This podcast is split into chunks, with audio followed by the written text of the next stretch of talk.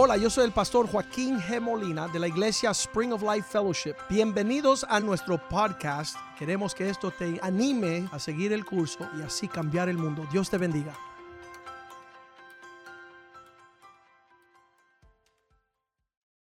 Señor, gracias te damos por este día.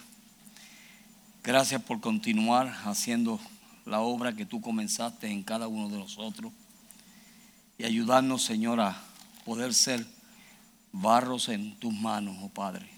Ahora te pido que tú conoces la necesidad y todas las cosas que está pasando tu pueblo. Suministrale conforme a tu voluntad. En el nombre de Cristo Jesús. Amén.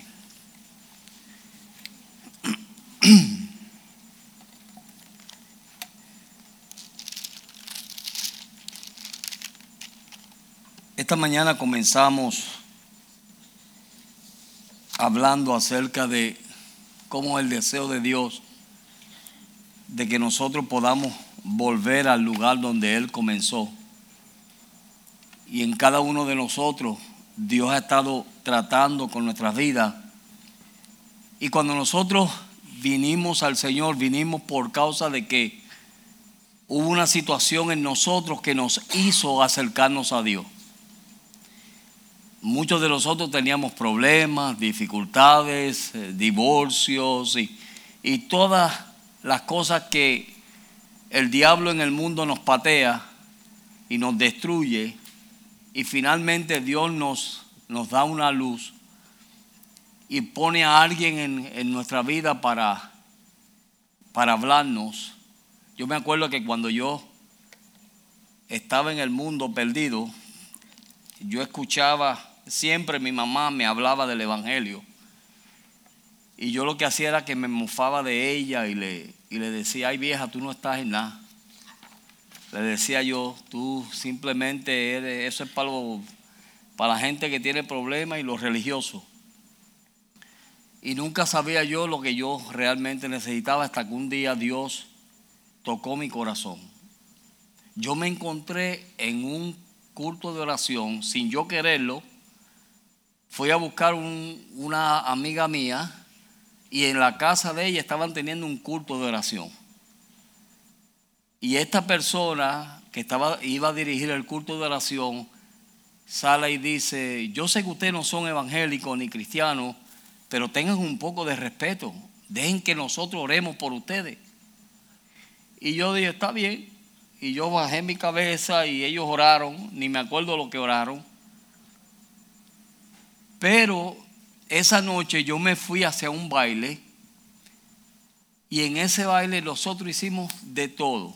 O sea, tomamos, fumamos, nos divertimos, todo. Pero antes de que se terminase la fiesta, empezó un sentir dentro de mí que yo no me podía quedar allí. Y una inquietud, una inquietud terrible. Y de momento yo le digo a esta persona, mira, vámonos, ya yo no quiero estar aquí, vámonos. Y me sacó del baile. A mí me encantaba bailar.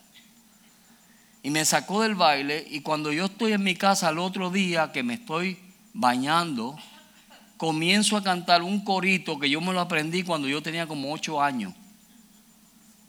Y yo comencé a cantar un corito, Cristo rompe las cadenas, Cristo rompe las cadenas y nos da libertad. Y cuando yo estoy cantando ese corito, a la misma vez que estoy cantando el corito, estoy pensando en mi mente yo dije, me estoy volviendo loco. Esto, la bebida y la droga y todo eso, me está volviendo loco. ¿Qué hago yo cantando el corito? Y yo seguía cantando ese corito. Luego salgo de ahí y vengo y le digo a esta persona, vamos a la iglesia esta noche. Y ella me dijo, se va a acabar el mundo. Cuando le dije yo que iba para la iglesia. Y yo llegué a la iglesia y escuché el mensaje de lo que se estaba hablando. No me acuerdo qué se dijo, pero escuché el mensaje y se me, entró un nerviosismo dentro de mí que yo no sabía qué era lo que me estaba pasando. Y si, ¿qué es esto? A mí me han dicho que esta gente son raras, pero ¿qué me está pasando a mí? Y yo en aquella banca allí sentado, temblando de pies a cabeza, se me acerca esta misma persona que había orado por nosotros la noche antes y me dice, José, lo que tú estás pasando yo lo pasé. Y es Dios llamándote. Si tú quieres, yo paso contigo al frente. Gracias a Dios por esa persona. Y yo pasé al frente y lo único que yo me acuerdo es que yo me arrodillé y yo comencé a llorar y llorar y llorar y llorar y llorar. Y lo único que salía de mi boca era, Señor, perdóname. Señor, perdóname. Señor, perdóname. Llegué a mi casa y mi papá, cuando le dije a mi papá que me había convertido a evangélico, me dijo, ay, se me volvió loco este también, porque mi papá no era cristiano. Pero estoy diciendo esto para decirle, como dice en el libro de Génesis 1.1, que cuando Dios vio que todo estaba desordenado y vacío, Él comenzó a organizar las cosas. Y cuando tu vida estaba desorganizada y vacía, y que tú no tenías esperanza, ni tenías ni deseo de vivir. Dios vino y usó lo que tuvo que usar para entonces venir y poner orden en nuestra vida. Amén. ¿Cuántos alaban a Dios por eso? Dios comenzó a organizarte. Dios comenzó a formar tu vida de tal manera como Él la quería. Ahora, cuando nosotros vemos en el libro de Génesis y vemos la historia de Adán, vemos que Adán fue formado del polvo de la tierra, ¿verdad? Y Dios lo forma del polvo de la tierra y sopla en él aliento de vida. Y vino a ser un alma viviente. Pero no solamente Dios lo formó y le dio vida, sino de que Dios vino y lo puso en el huerto. Y el huerto era como su casa. Y ahí Dios le dio un propósito y le dio una voluntad. Amén. Dios expresó su corazón hacia Adán diciéndole, mira, no, no, vamos a volver un poquito más atrás. Cuando Dios forma el hombre, Él dice a la Trinidad, hagamos al hombre a vuestra imagen conforme a vuestra semejanza. En otras palabras, cuando yo te veo a ti y tú me ves a mí, ¿a quién tú ves? A Dios. Porque Dios nos hizo conforme a su imagen y su semejanza. Entonces, Dios lo que espera es que nosotros revelemos y mostremos su carácter y su forma de ser. Amén entonces, una vez que Dios hizo al hombre a su imagen y semejanza, vino y lo puso en el vuelto, y en el vuelto Él le dio un propósito y le dio una voluntad, la voluntad de Dios. Amén. So, Dios le dio vida, lo planta en el vuelto y le da un propósito. Y el propósito era de cuidar de todo lo que Dios había hecho. ¿Se acuerdan ustedes cuando Dios comenzó a separar las expansiones de los cielos y el agua? ¿Se acuerdan? Y formó las estrellas y puso el sol en un lugar. ¿Se acuerdan de todo eso? ¿Verdad? Pero entonces, después que él terminó todo, cada vez que él hacía algo, él decía, y vio Dios que era bueno. Y todo lo que Dios hizo es bueno. Amén. So, si tú eres a la imagen y semejanza de Dios, todo lo que tú hagas debe ser bueno. Y entonces Dios viene, le da vida, lo pone en el huerto y le da un propósito. Y el propósito era de que él cuidase del huerto y que le pusiese nombre a todos los animales que Dios había hecho. ¿Verdad? So Adán se puso a poner nombre. Vaca, vaca. Caballo, caballo. Perro, guau, guau, guau. Esto es un perro. Amén. Y empezó a hacer todas esas cosas, pero entonces Dios viene y cuando Él comienza hacer todo eso, llegó un momento donde Dios ve al hombre y lo ve solo. Ve que la mona tiene su mono y el caballo su yegua.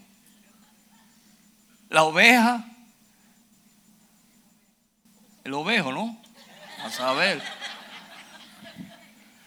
Pero todos tenían pareja.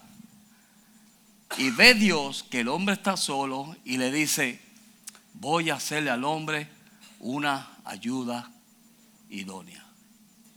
Y ahí es donde los hombres comienzan a pensar y dicen, ah, ahí fue donde vino el problema. Mentira. Ahí no vino el problema. Amén, hermana.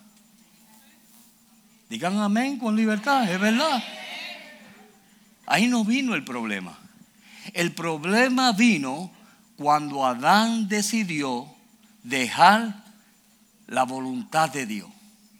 Y cuando Adán decidió hacer su voluntad y su pensamiento. Porque Dios le habló a Adán. Y Dios le dijo a Adán, mira, de todo árbol del huerto puede comer. Pero del árbol del bien y del mal, de ese no comerás, porque el día que tú comas vas a morir. Amén. entonces ya Dios le había advertido a él. Y él de seguro que él se lo dijo a su esposa. Le dijo, Eva, mira, yo te voy a decir algo. De todo podemos comer, pero de ese ni te atrevas a tocarlo, tocarlo. Ni te acerques tú ahí, porque te vas a buscar un problema. Y mientras él estaba ocupado haciendo a saber qué, Porque Dios nos formó, Dios nos dio vida, Dios nos dio un propósito para que nosotros cumpliésemos ese, cumpliésemos ese propósito y a la misma vez cuando nosotros estamos haciendo lo que Dios quiere que nosotros hagamos, va a haber bendición. ¿Sí o no? Cuando el hombre hace lo que Dios lo ha llamado a hacer, hay bendición. Cuando el hombre no hace lo que Dios le ha llamado a hacer, hay todo lo contrario, hay maldición. Y Dios estaba viendo a Adán. Y Dios le dio todo a Adán, todo. Le dio todo, no le faltaba nada. Y todo lo que Dios hacía era bueno. Y Dios esperaba que él mostrase el carácter de Dios. Pero entonces un día a Eva le da con hablar. Y cuando usted no habla con su esposa, ¿quién habla con ella? Hello. Amén. Por eso mi esposa y yo hablamos. Y mira que habla. Amén. Pero cuando tú no hablas, otros hablan. Y él vino y se puso a hablar con ella. Y miren esto. En vez de él afirmar y ponerse firme y duro y fuerte a lo que Dios le había dicho, se dio. Ahí es donde viene el problema. Porque Dios se lo había dicho a él. Amén, hermano. Dios te lo dijo a ti, no a ella. Y Dios le reclamó a él, no a ella.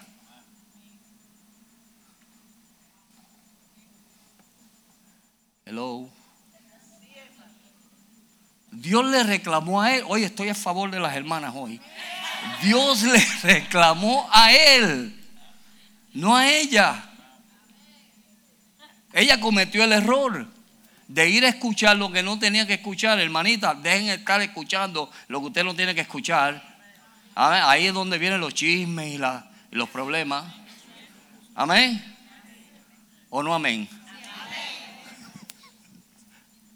Cuando usted comienza a darle su oído a otra cosa que no es su autoridad, ahí vienen problemas. Y ella comenzó a escuchar otras cosas y vino con las palabras de seducción, Y la palabra de que hay.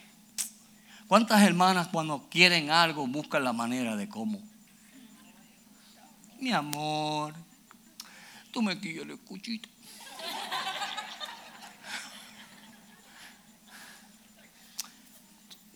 Por favor, vida. Si yo nunca te pido nada. Y mira que yo trabajo. Te he dado tres hijos. Y si quieres el cuarto, te lo doy. Y comenzamos. Aleluya. Y comenzamos con esa manipulación que mira, no es buena. Dejen de manipular, hermanitas. No es la culpa de usted que haya pasado lo que pasó, pero también se tienen que cuidar. Amén. Porque las mujeres no son fuertes, pero tienen una sin hueso poderosa. Amén. Puedes alabarlo. Él vive, Él está vivo.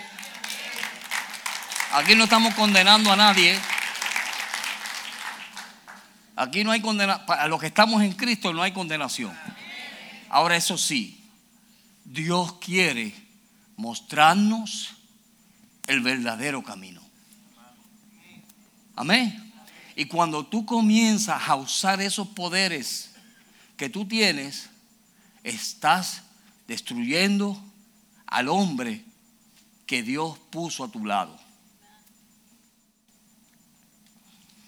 Pero miren esto, antes de aparecer Eva, Dios estaba preparando al hombre. Le enseñó a trabajar, le dio responsabilidades. Amén. Le enseñó a trabajar, le dio responsabilidades, lo preparó con un propósito. Y después vino Eva. So, hay un propósito en eso. ¿Por qué es que nosotros somos tan duros con los hombres? Hay una palabra que el pastor le gusta decir y es, ¿cómo se dice esa palabra? Trabajo. Hay que trabajar. Y todo hombre tiene que trabajar. Amén. Si usted está pensando casarse, tiene que tener en mente algo. Porque del, del aire no van a vivir. Pero entonces, cuando sucede esto, miren esto, cuando sucede esto, que esta mujer comienza a hablar con él y comienza a decirle las cosas, en vez de él pararse firme y decir, mi amor, no, Dios me habló, Dios me dijo, tú no me vas a convencer a mí, llora lo que llora, brinca lo que brinque, patalea si tienes que patalear, pero yo no voy a hacer lo que tú me estás pidiendo hacer. ¿Cuántos son así? Amén sino que por cansancio nos rendimos. Pero entonces, en vez de él pararse firme, lo que hizo fue que cedió. Y al ceder, perdió la comunión que tenía con su Dios. Lo que él perdió fue la relación que él tenía con Dios durante ese tiempo de soledad, que él estaba solo, con quien él hablaba era con Dios. A quien él les decía todas sus preocupaciones era Dios. Y con quien él se podía tener buenos tiempos era Dios. Amén. Y esa relación que Dios le enseñó por un tiempo, en un segundo la perdió. Y esa relación o esa situación, ¿sabe lo que hizo? Que no solamente le trajo daño a él, pero sino le trajo daño a su descendencia. Y vemos que después Caín y Abel también viene la maldición sobre ellos. Y nos alcanzó hasta nosotros. ¿Por qué? Porque toda, toda amistad se basa en una relación. Amén. Toda amistad se basa en una relación. Cuando tú tienes una relación conmigo por años, yo jamás voy a destruir esa relación. Yo tengo a mí, mire, yo tengo un amigo que vino aquí a visitarnos de la edad de que yo, te, cuando yo estaba en high school. 14 años tenía yo y todavía somos amigos. Y tenemos una relación. Y aunque Él no me llama todos los días, ni yo lo llamo a Él todos los días, pero hay una relación de amistad. Amén. Y esa relación cada día es más y más unida. Ahora, cuando tú decides hacer tu voluntad y lo que tú quieres hacer y como tú lo quieres hacer, entonces ¿sabes lo que sucede? Que entonces viene el problema y la dificultad. Tú sabes lo que Dios me dijo a mí cuando yo estaba estudiando esto. Dios me dijo, José, cada vez que tú haces tu voluntad y haces lo que tú quieres sin contar conmigo, tú estás andando en el espíritu de Adán. Y muchos de nosotros estamos andando en el espíritu de Adán. Porque no piden consejo a nadie. Amén. Y después cuando se ven holcados, sí, cuando se ven holcados, entonces, pastor, usted sabe esto, aquello, otro. Mi hijo, quédate holcado. Porque yo no te mandé a hacer eso. ¿Me estás entendiendo? Dios anhela una relación contigo y conmigo. Y no es una religión, no es una relación religiosa, una relación verdadera, en donde tú y yo estamos teniendo comunicación con Dios y no hacemos nada si Dios no nos da el ok. Amén. Y eso es lo que Dios nos quiere llevar. Dios está haciendo grandes cosas en nuestros medios, aunque usted no lo crea, pero Dios está haciendo, usted ve el video y ve las cosas que Dios está haciendo, y Dios está haciendo grandes cosas, pero a la misma vez Dios quiere llevarte a ti a tener una relación con Él para que entonces Él pueda hacer mayores cosas. Y eso es lo que Dios me ha estado hablando a mí. Yo le estoy diciendo a ustedes lo que Dios me ha dicho a mí. José, ponte las pilas, mi hijo. Métete conmigo más. Y la cosa es que cada vez que me meto más, pide más. Y me meto y pide más. Y me meto y pide más. Y va a seguir pidiendo. Amén. ¿Hasta qué? Hasta que tú y yo podamos mostrar la imagen y semejanza de Dios en la tierra. Porque Él te quiere volver al principio. Eso es lo que no entendemos. Dios nos está tratando de volver a llevar al principio. ¿Cuál era el principio? Donde Él tenía una relación con el hombre como nadie más tenía. Pero somos religiosos y pensamos que con ponchar tarjeta los domingos es suficiente. Ah, ah.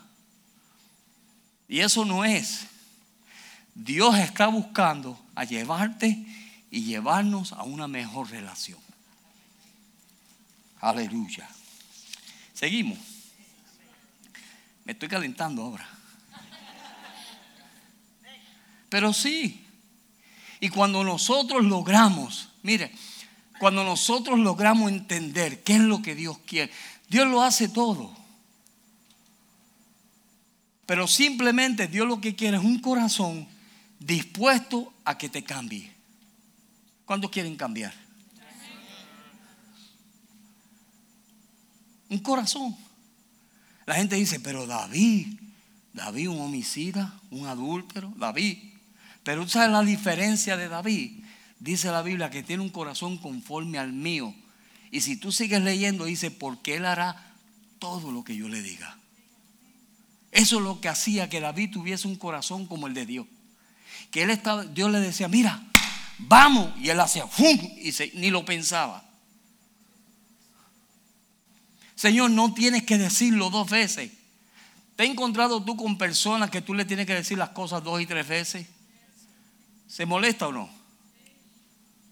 Sean sinceros. Yo me molesto.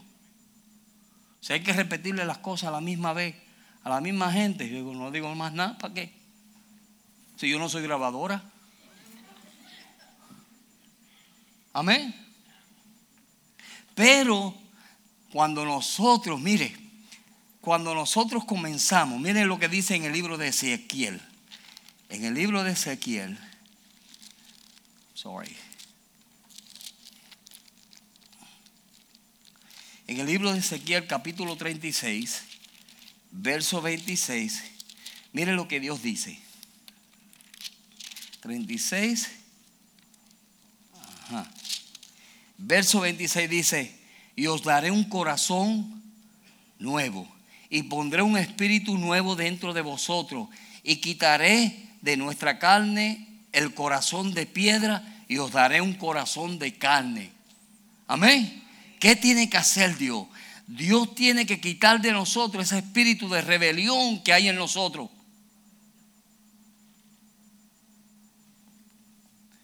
Dígale usted a alguien que no, para que usted vea cómo lo hacen lo que usted le está diciendo que no haga.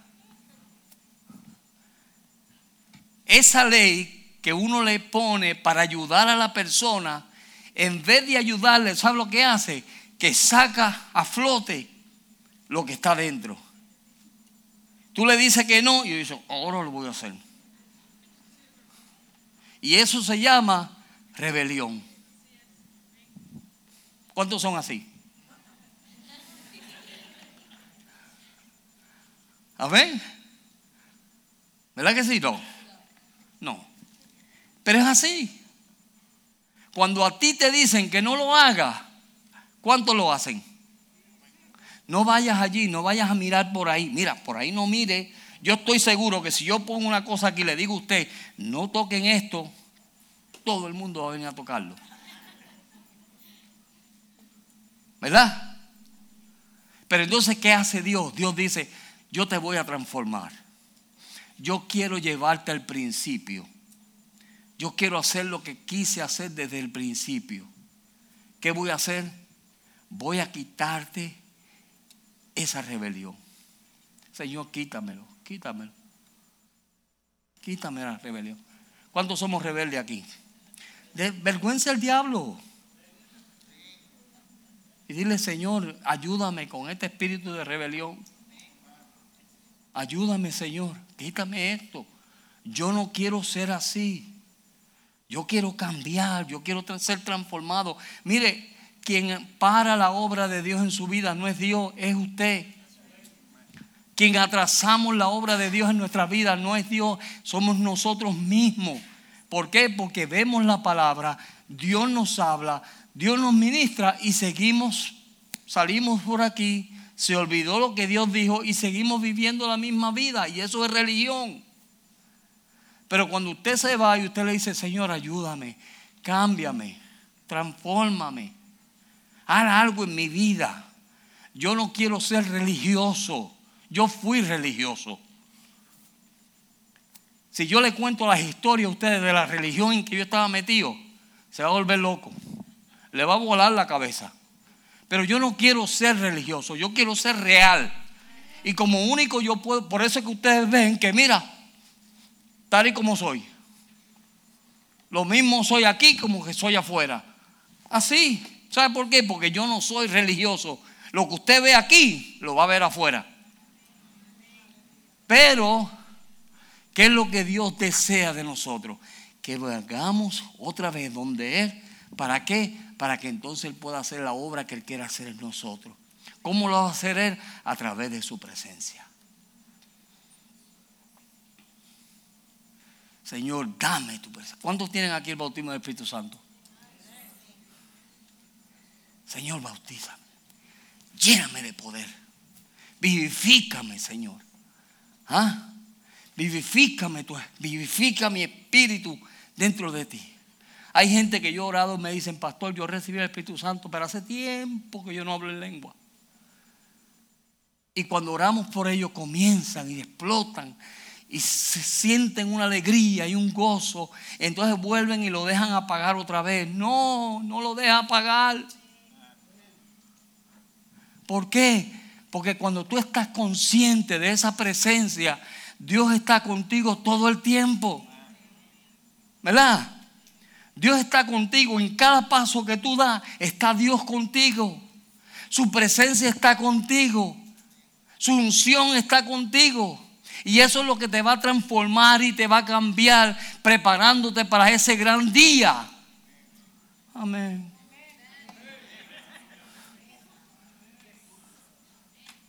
Amén. No es real. Con esa respuesta no es real la presencia de Dios en su vida. Escucha. Ahora despertaron. Amén. Cuando tú tienes la realidad o sabes de realmente que Dios está contigo, entonces yo decía esta mañana que hay personas que están con su chusmería por allá, ¿verdad? Y diciendo cosas y hablando cosas, y de momento llega quien menos esperaba que iba a llegar. Y no es el pastor, porque rápido la gente piensa, el pastor. No, puede ser cualquier hermano que esté ungido. Y llega y la reacción es esta. Ay, ¿qué tú haces aquí? Porque tú estabas en tu carne y el que vino venía bajo la presencia de Dios y esa presencia de Dios te trajo convicción. No es el hermano, es Dios. ¿Me están entendiendo? Es Dios. Cuando tú estás consciente de su presencia, tú vas a estar andando con Él día y noche. Por eso es que cuando yo me acerco a ciertas personas y me ven, dicen, ay pastor, y usted estaba ahí. Sí, hace rato, y el que está conmigo estaba ahí antes que yo. ¿Por qué que nosotros hacemos lo que hacemos? Le voy a decir el por qué porque no estamos reconociendo que Dios siempre está contigo. No, Dios está allá arriba, en el tercer cielo, por allá.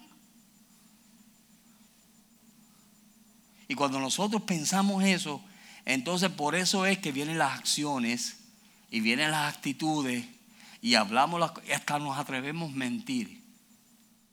No sabiendo que en esa mentira, si viene el Señor, se va al infierno. Amén. En Puerto Rico dicen para mentir y comer pescado hay que tener cuidado. Amén. ¿Sabe por qué? Porque con una espina te puedes jugar. Y hay gente que con una mentira se pueden, oye, no, por hermano, es que somos débiles y yo soy carne. Claro, por eso estás actuando así. Porque eres carne. Pero si tú dejas que la presencia de Dios venga y estás consciente, esa es la palabra, consciente de que Dios está contigo en todo tiempo, en todo momento, mira, no te atreves ni pensar lo que no debes pensar. ¿Tú sabes por qué te vienen todos esos pensamientos? Porque no estás consciente de la presencia de Dios. Decimos las cosas que decimos porque no estamos conscientes de la presencia de Dios. Dios está ahí. Y Dios está ahí. Y dice Mateo que por cada palabra ociosa que hablen los hombres darán cuenta. Por eso es que yo casi ni hablo. Yo cuando más hablo es en el púlpito. Yo casi no hablo. Pero ¿sabe por qué? Porque yo sé que por cada palabra ociosa que yo diga, voy a dar cuenta un día. Y eso es peligroso. Porque cuántas palabras ociosas hablamos. Aleluya. Entonces, ¿qué es lo que te va a transformar? Mira, Saúl estaba buscando los asnos de su papá. ¿Se acuerdan? Y caminando él, dice que el poder de Dios vino sobre su vida. Y dice la Biblia que fue transformado, fue cambiado. ¿Quién es el que te cambia a ti? El poder de Dios. El poder de Dios es el que te cambia. por eso nosotros tenemos que estar conscientes que continuamente la presencia de Dios esté con nosotros. Porque eso es lo que nos va a transformar. Cuando vienen situaciones que usted lo que quiere es actuar en su carne, lo único que te va a hacer a ti mostrar el carácter de Dios es la presencia de Dios. Porque si no, fácilmente actuamos nosotros. ¿Verdad que sí, hermano? Pero cuando nosotros estamos conscientes de eso, entonces podemos decir, como dijo el salmista, ¿de dónde me iré de tu presencia? ¿A dónde me voy a ir? Si donde quiera que me meto, Él está. Si me voy al cielo, ahí tú estás. Si me voy al infierno, ahí tú estás. Donde quiera que yo me meta, ahí tú estás. O sea, yo no me puedo esconder. Pero pensamos que nos podemos esconder. ¿Ah? Él dice en el Hechos 17, 28, porque en Él vivimos y nos movemos y existimos. Así como algunos de nuestros, de, de vuestros mismos poetas han dicho, porque también nosotros somos linaje suyo. En Él nos movemos, en Él vivimos. Amén, hermano. Y tenemos que experimentar continuamente la presencia de Dios. Eso es lo que te va a transformar y te va a cambiar. Yo dije esta mañana, mire, cuando yo llegué a El Salvador, el primer día que yo estaba en El Salvador, me recibieron con una balacera. Y, ta, ta, ta, y yo me tiré temblando de miedo. No era valiente, temblando de miedo, me tiré en el piso y empecé a orar y empecé a decirle, Señor, ten misericordia de mí, porque si tú no me das tu gracia, yo mañana me voy. Así yo le dije al Señor, dije, me voy. Y usted sabe lo que sucedió, que estando yo haciendo esa oración, de momento yo siento como una persona gigante se paró al lado mío. Yo lo sentí, no lo vi, pero lo sentí al lado mío ahí todo el tiempo y todo el tiempo que yo estuve en El Salvador, esa persona estaba conmigo. Y yo fui a los campamentos. Mire, yo me metí a los campamentos de la guerrilla a predicar. Yo fui a diferentes lugares a predicar que estaban ellos. Y yo nunca tuve miedo, ni una chispa de miedo. Y decían por, los, por los, el primer día cuando yo llegué allí, nos visita un hermano de los Estados Unidos. Y yo dije, alabado, ahora me van a matar a mí aquí. un pastor de los Estados Unidos nos visita. Y yo, alabado. Pero mira, Dios estaba allí. Llegó un día un guerrillero a mi iglesia y se sentó al frente. Y yo lo vi y yo... Mm, yo nunca había visto esa cara. Pero gracias a Dios que Dios estaba conmigo y yo no hablaba de política con nadie. ¿Usted sabe lo que sucedió? Que ese hombre se convirtió. Aceptó a Cristo como su Salvador personal. Y después vino otro y me dijo, pastor, nosotros tenemos leyes también y nosotros nos sometemos a nuestras leyes.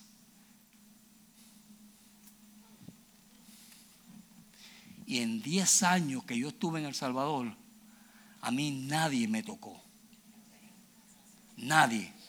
Porque cuando tú estás bajo la presencia de Dios, ni el diablo te puede tocar.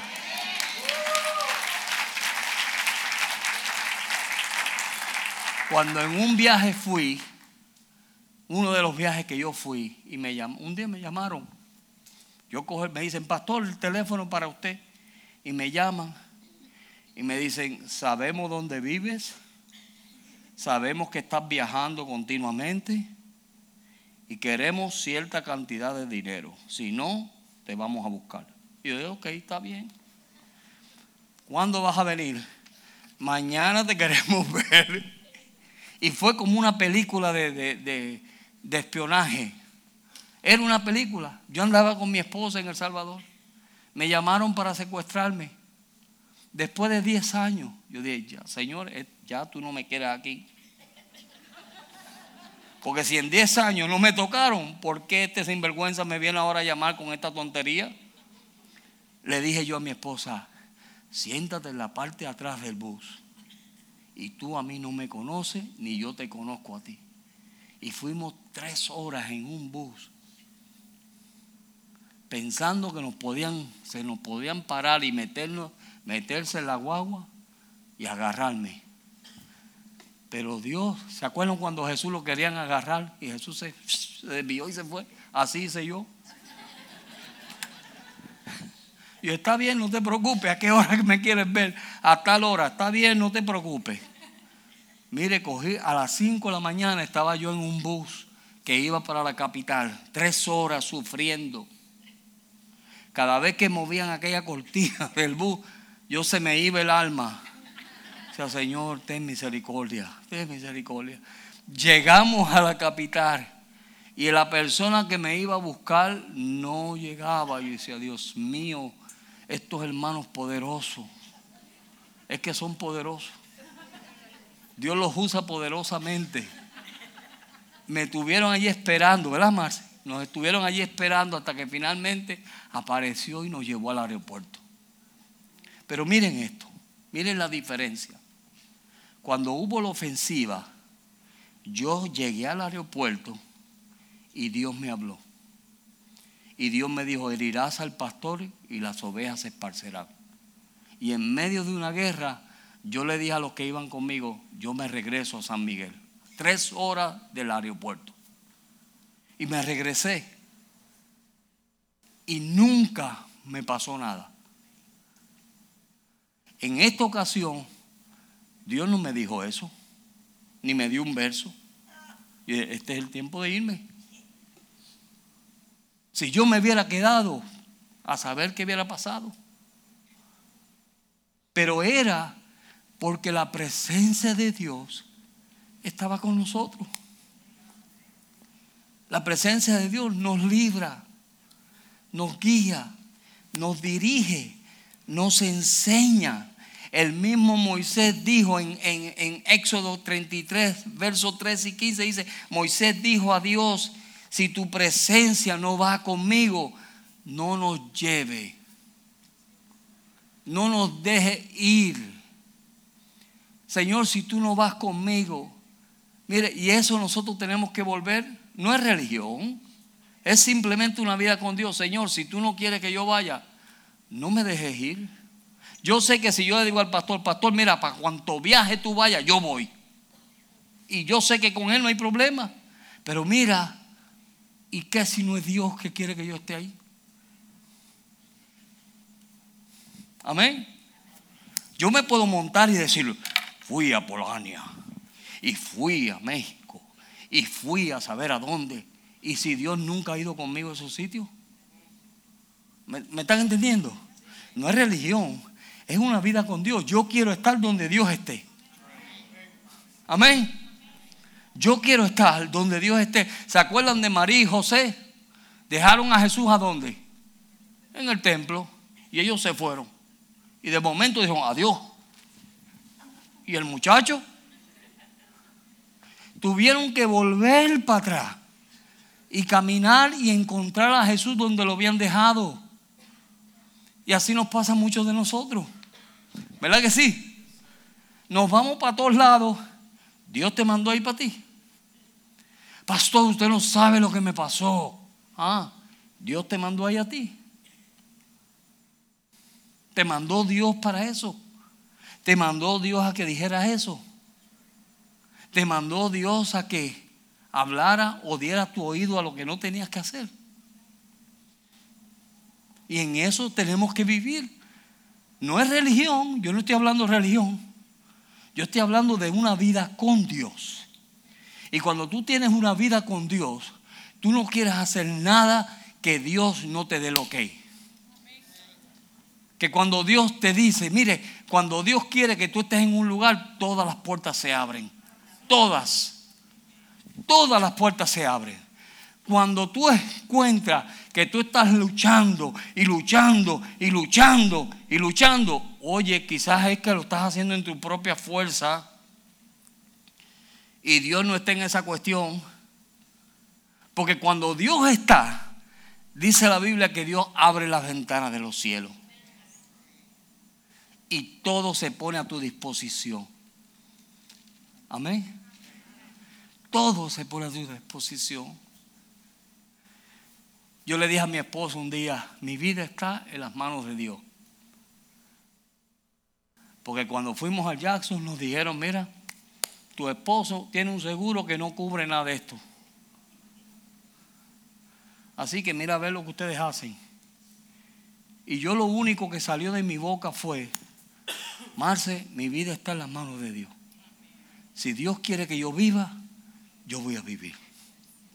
Si Dios no quiere que yo viva, me voy. Eso es lo que predicamos. Nuestra, la muerte para nosotros es ganancia. Dios ha escogido el medio de la muerte para llevarte a la eternidad. Si tú eres eterno. Amén. Pero la muerte para nosotros es ganancia. Soy yo dije, bueno. Mire, ¿sabes lo que yo hacía cuando me montaba en las avionetas en El Salvador? Me montaba con el piloto. Para que si se caía, yo era el primero que me iba. Claro. Si Dios quiere que me vaya, yo no quiero quedarme en una cama ahí todo. No, yo quiero irme. Amén. ¿Quién quiere estar por bajito? No, hombre, no. Yo me quiero ir.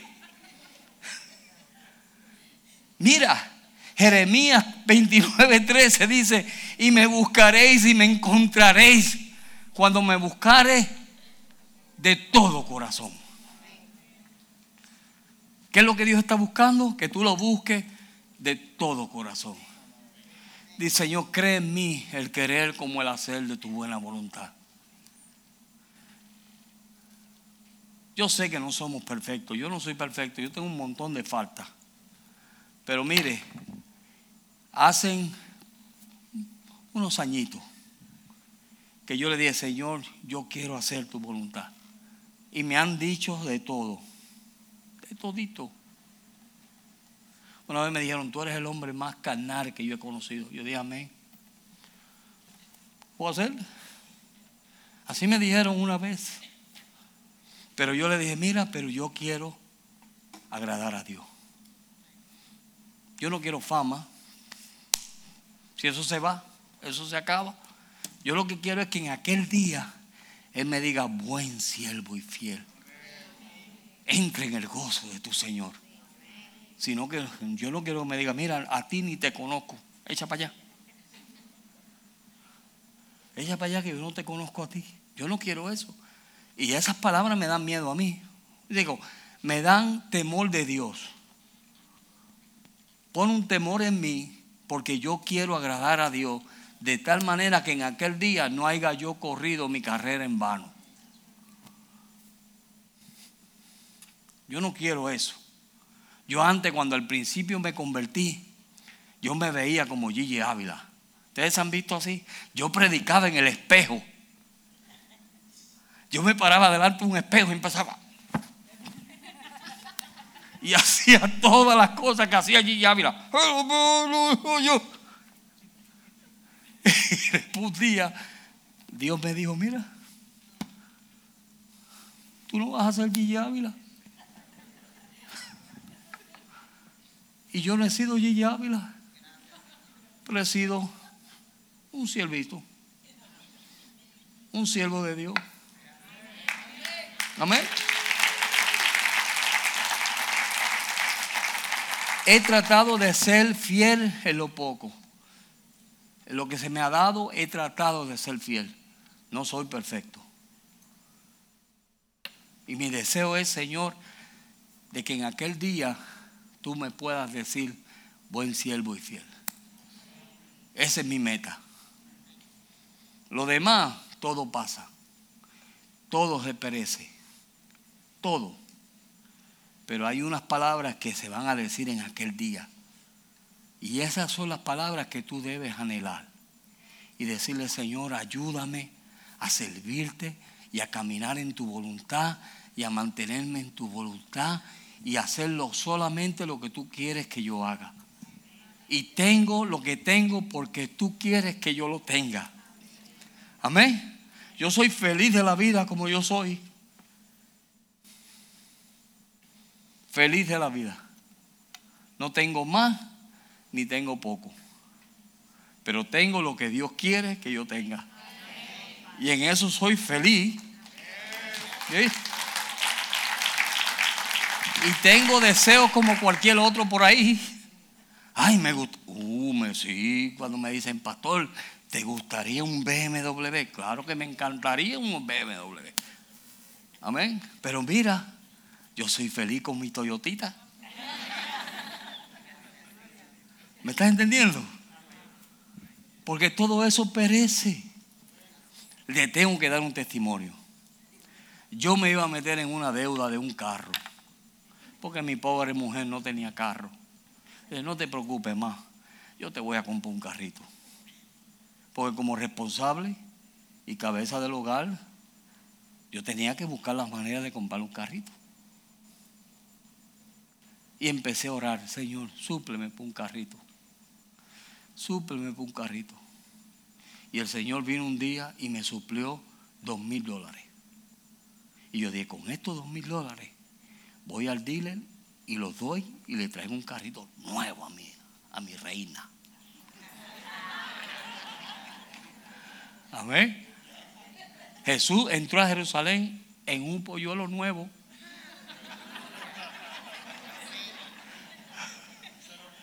Amén. Entonces estoy llorando. Miren esto, es que Dios hace las cosas tremendas. Dios es fiel. ¿Tú sabes lo que Dios hizo? Que me llama una persona y me dice, pastor, acabo, mi cuñada, me llama y me dice, mira, acabo de comprarme un carro nuevo y el carro que yo tengo es un Toyota del 2012, está nuevecito, ¿lo quieres? Y Señor, tú no quieres que yo me meta en deuda, ¿verdad? Me le di un carro del 2012 a mi, a mi amada. Y los dos mil pesos se los puse, mira, nítido. Ese es tu Dios. Ese es mi Dios.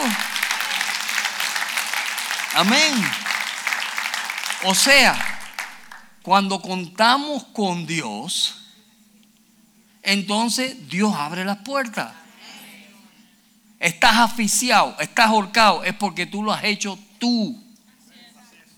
Pero cuando Dios es el que lo hace, no te pone deudas, estás feliz de la vida. Y mira, y Dios suple todo lo demás. Ahora yo tengo dos Toyotas como nuevo y pago. Y pago. No le debo nada a nadie. Amén, porque la Biblia dice eso, no debáis nada a nadie. So, yo no le debo mis carritos a nadie. Y eso es cuando, cuando decimos, Señor, mira lo que yo necesito. Yo empecé a orar a Dios. Y eso yo he aprendido. De que antes de hacer una locura, yo oro. Digo, Señor, ¿qué tú crees de esto? Y a veces caminando por ahí, mira, la gente está con los celulares hablando, usted los ve hablando todo. Y yo me pongo a hablar en lengua y la gente piensa que estoy hablando por celulares, estoy hablando en lengua. Y, la gente, ¿qué es eso? ¿Me entiende? Una comunión con Dios. No estoy de rodillas 24 horas, pero estoy hablando con mi Dios. Y eso es lo que Dios quiere. ¿Cuántos de nosotros estamos horcados? No me levante la mano. No me vayas a asustar. Pero mire, dile, Señor, suéltame esa horca. Dios lo puede hacer. Aquí vino una vez una persona y parecía una locura. Y dijo, traigan todos sus biles, ¿se acuerdan? Y tráigalos al frente y vamos a orar por él para que Dios los liberte. Y yo lo hice. Yo cogí todos mis biles y los eché en un sobre y los traje y los puse ahí. Y el Señor, si este hombre está hablando palabra tuya, tú vas a hacer algo, porque tú no eres hombre para que mienta. Y yo lo hice, y usted sabe que Dios hizo. Dios me libró de todas mis deudas. Yo lo único que pago es mi casa. ¿Sabe por qué? Dios es fiel. Y cada vez que voy a hacer algo, le digo, Señor, ¿qué tú crees? ¿Qué tú crees, Señor? Y cuando voy a comprar algo, digo, ¿lo necesito o lo quiero? Amén. Ay, vamos para el dólar store. El dólar store se está haciendo millonario a cuenta de muchas de ustedes. Amén. Pero ¿lo necesito o lo quiero? Porque Dios suplirá todas nuestras necesidades. Y a veces tenemos, bueno, déjame no meterme ahí. Porque mira, a veces el garaje está que no cabe más. Hay gente que tiene el garaje que tienen cosas que nunca han abierto de las cajas. ¿Lo necesitas o lo quieres? ¿Qué es lo que tú necesitas y qué es lo que tú quieres? Si tú lo quieres, entonces vea a Dios y dile, Señor, mira, este antojito yo lo tengo. Mi esposo una vez tenía antojo de comer helado. Nosotros estábamos en Houston, no teníamos ni a dónde quedarnos muertos. Viviendo por fe, abriendo una obrita y todo el mundo era ilegal, que si llegaba inmigración nos dejaba sin iglesia. Sí.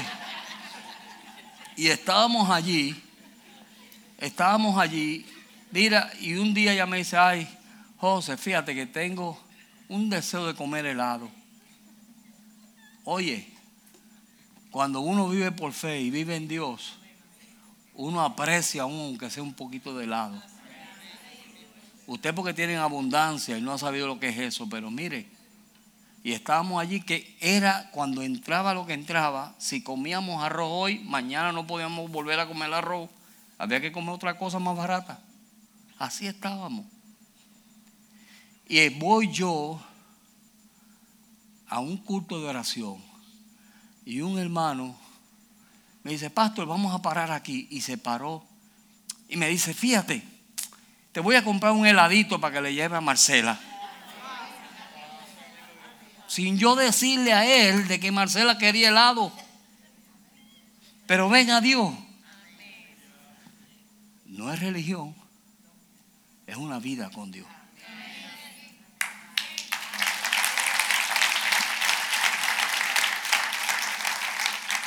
Tú no tienes que estar diciéndole a la gente tus necesidades. Dísela a Dios. Y Dios va a suplir tus necesidades conforme a sus riquezas en gloria.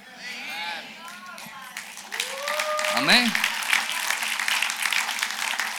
Tenemos que volver a esa comunión con el Padre. Tenemos que volver a esa comunión.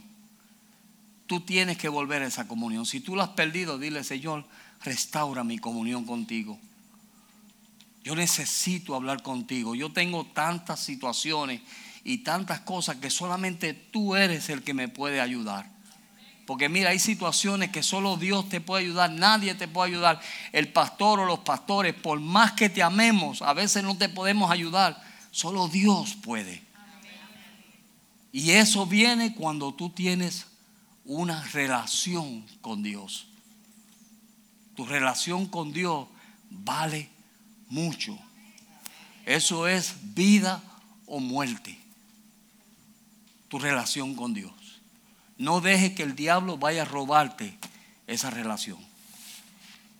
No dejes que los afanes de la, de la vida, del diario vivir, te vayan a robar esa relación. Deja que Dios sea el Dios de Israel sobre tu vida que el Dios de Israel sea tu Dios, sea tu Señor, sea aquel que tú estás viendo día a día cuando Él te suple, Él te da, Él te lleva adelante, Él te levanta. Él quiere mostrarse a tu vida de todas esas formas. Amén. Buscamos todo el mundo menos a Dios. Entonces cuando vemos que ya la gente no nos pueden resolver, entonces decimos, Señor, Señor, ah, entonces Dios dice, ahora vienes a mí. Ve a Él primero. Y Él prometió y Él cumple. Dios es fiel. Yo no he visto justo desamparado ni su simiente que mendigue pan. Pastor.